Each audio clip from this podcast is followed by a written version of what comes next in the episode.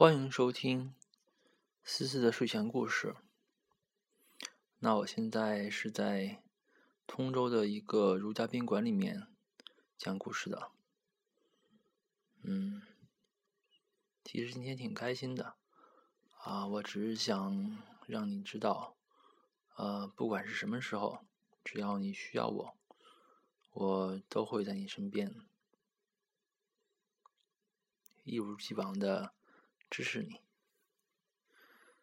嗯，好吧，今天咱们开始讲《爱德华的奇妙之旅》的第三章——计划中的旅行。人们管它叫“玛丽女王号”。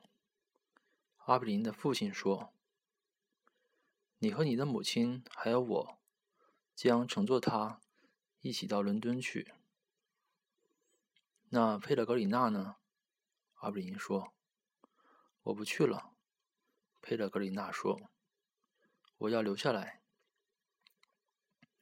爱德华当然并没有在听，他觉得餐桌旁的谈话极其乏味。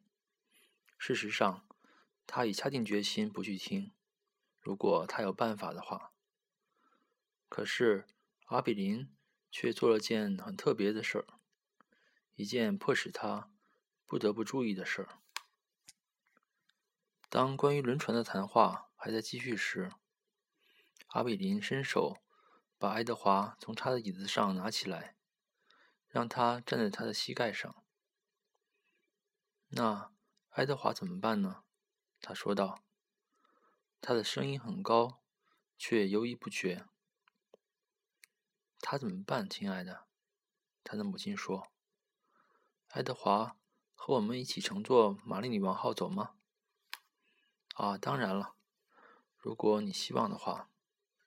虽然对于像雌兔子这样的玩具来说，你的年纪已经显得有点大了。没有的事儿，阿比林的父亲快活地说：“如果爱德华不在，谁来保护阿比林呢？”从阿比林的膝盖的有利位置，爱德华可以看到整个桌面都展现在他的面前。当他坐在他自己的椅子上时，他是看不到的。他看着一排闪闪发光的银器和杯盘，他看到阿比林父母快活而傲慢的样子。后来，他的目光和佩勒格里纳的相遇了。他正注视着他，就好像一只懒散的盘旋在空中的老鹰盯着地上的一只老鼠那样。或许爱德华耳朵和尾巴上的兔毛，他的鼻子部位的胡须，有某种被猎取的模糊的记忆。他浑身一阵战栗。是的，佩勒格里纳说道，目光并没有从爱德华身上移开。如果那小兔子不在的话，谁来照看阿比林呢？那天晚上，当阿比林也像平常一样问有没有什么故事可讲时，佩勒格里娜说：“今晚，小姐，有一个故事。”阿比林从床上坐起来。我想，爱德华应该和我一起坐在这里，他说道。这样，他也可以听见那故事了。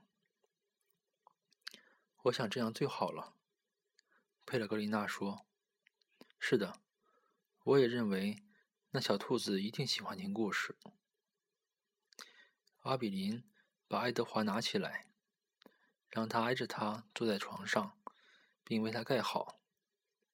然后他对佩勒格里娜说：“我们现在已经准备好了。”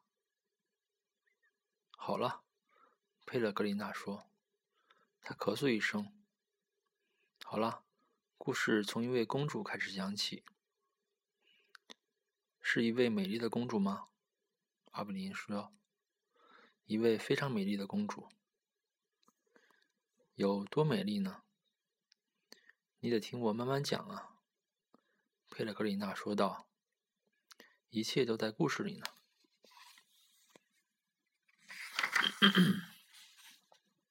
好下面是第四章。第四章的名字叫做《一切都在故事里》。从前有位非常美丽的公主，她就像没有月亮的夜空中的繁星一样闪闪发光。可是，她长得美丽有什么用呢？没有，什么用也没有。为什么没有用呢？阿比林问道。因为佩勒格里娜说：“她是个谁也不爱，并对爱毫不关心的公主。虽然有许多人爱着她。”故事讲到这里，佩勒格里娜停了下来，并目转目不转睛地望着爱德华。他紧盯着他画上去的眼睛。爱德华再次感到浑身一阵战栗。有一天。佩勒格里娜说道，眼睛还在盯着爱德华。公主发生了什么事情？阿比林说。有一天，佩勒格里娜说，又回过头来面向阿比林。国王，他的父亲，说公主到了结婚的年纪了。在这之后不久，从邻近的王国来了一位王子。他见到了公主，并且一见钟情。他送给她一枚纯金的戒指，他把它戴在手指上。他对她说：“我爱你。”可是，你知道那公主做了什么吗？阿比林摇了摇头。他把那枚戒指吞了下去。他把它从他的手指上摘了下来，并且把它吞了下去。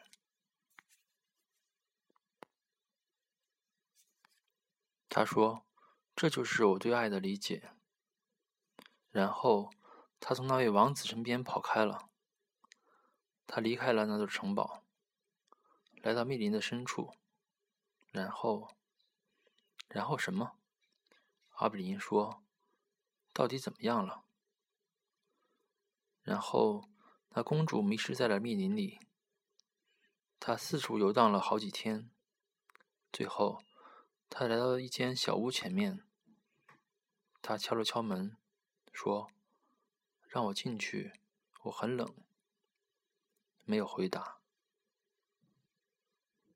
他又敲了敲门，他说道：“让我进去，我很饿。”一个可怕的声音回答了他。那声音说道：“如果你一定要进来，就进来吧。”那美丽的公主进去了。她看到一个巫婆正坐在一张桌子旁边数金条。三千六百二十二，那巫婆说道：“我迷路了。”那美丽的公主说：“怎么回事？”那巫婆说：“三千六百二十三。”我很饿，公主说道。“那关我什么事儿？”巫婆说：“三千六百二十四。”可是我是美丽的公主啊！那公主说：“三千六百二十五。”那巫婆回答道：“我的父亲，公主说，是个有权有势的国王。你必须帮助我，否则后果就严重了。”后果严重？那巫婆反问道。他的目光从他的黄金上抬起来，他凝视着那公主。你敢对我讲后果严重？很好，那么我们就说说严重后果。告诉我你所爱着的人的名字。爱，公主说道。她跺了跺脚。为什么所有的人都要扯到爱上？你爱着谁？那巫婆说。你必须把名字告诉我。我谁也不爱。”公主骄傲地说。“你使我很失望。”巫婆说。她举起手，口中念念有词：“变。”于是，那位美丽的公主便变成了一头油猪。“你对我做了什么？”公主尖叫道。“现在再来谈谈严重后果好吗？”那巫婆说：“他要回去数他的金条。”三千六百二十六。巫婆说道。这时，油烛公主从那小屋跑出去，跑进密林里。国王的人也来到森林里。他们在寻找什么？一位美丽的公主。所以，当他们遇到一头丑陋的油猪时，他们立刻向他开了枪。砰！不，阿比林说。就这样，佩勒格里娜说。那些人把油猪带回了城堡。厨师在他的肚子上切开了个狭长的口子，在肚子里面，他发现了一枚纯金的戒指。那天晚上，城堡里有许多饥肠辘辘的人，他们都在等着吃肉呢。所以，那厨师把那戒指戴在了他的手指上，并结束了屠宰油猪的工作。厨师在工作时，美丽的公主曾吞下的那枚戒指，在他的手上闪闪发光。讲完了，完了，阿比林愤愤不平地说。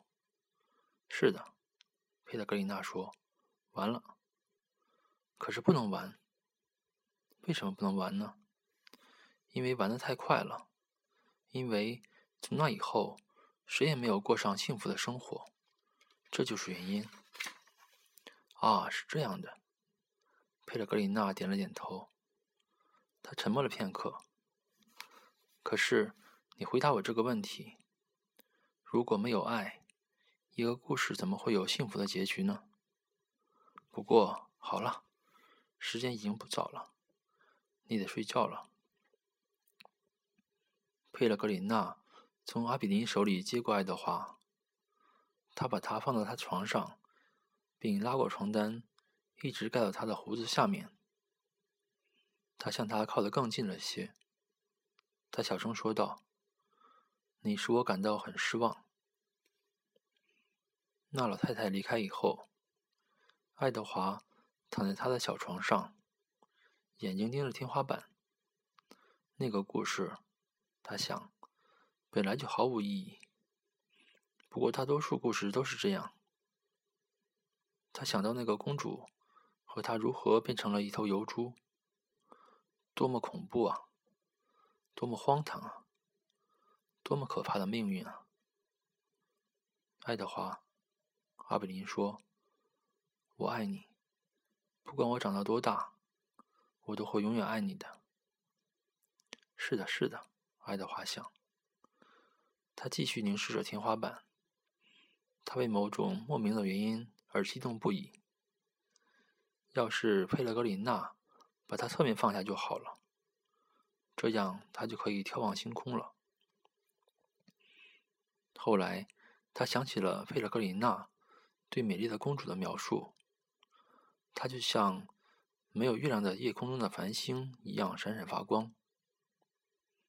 由于某种原因，爱德华觉得这句话给人以慰藉。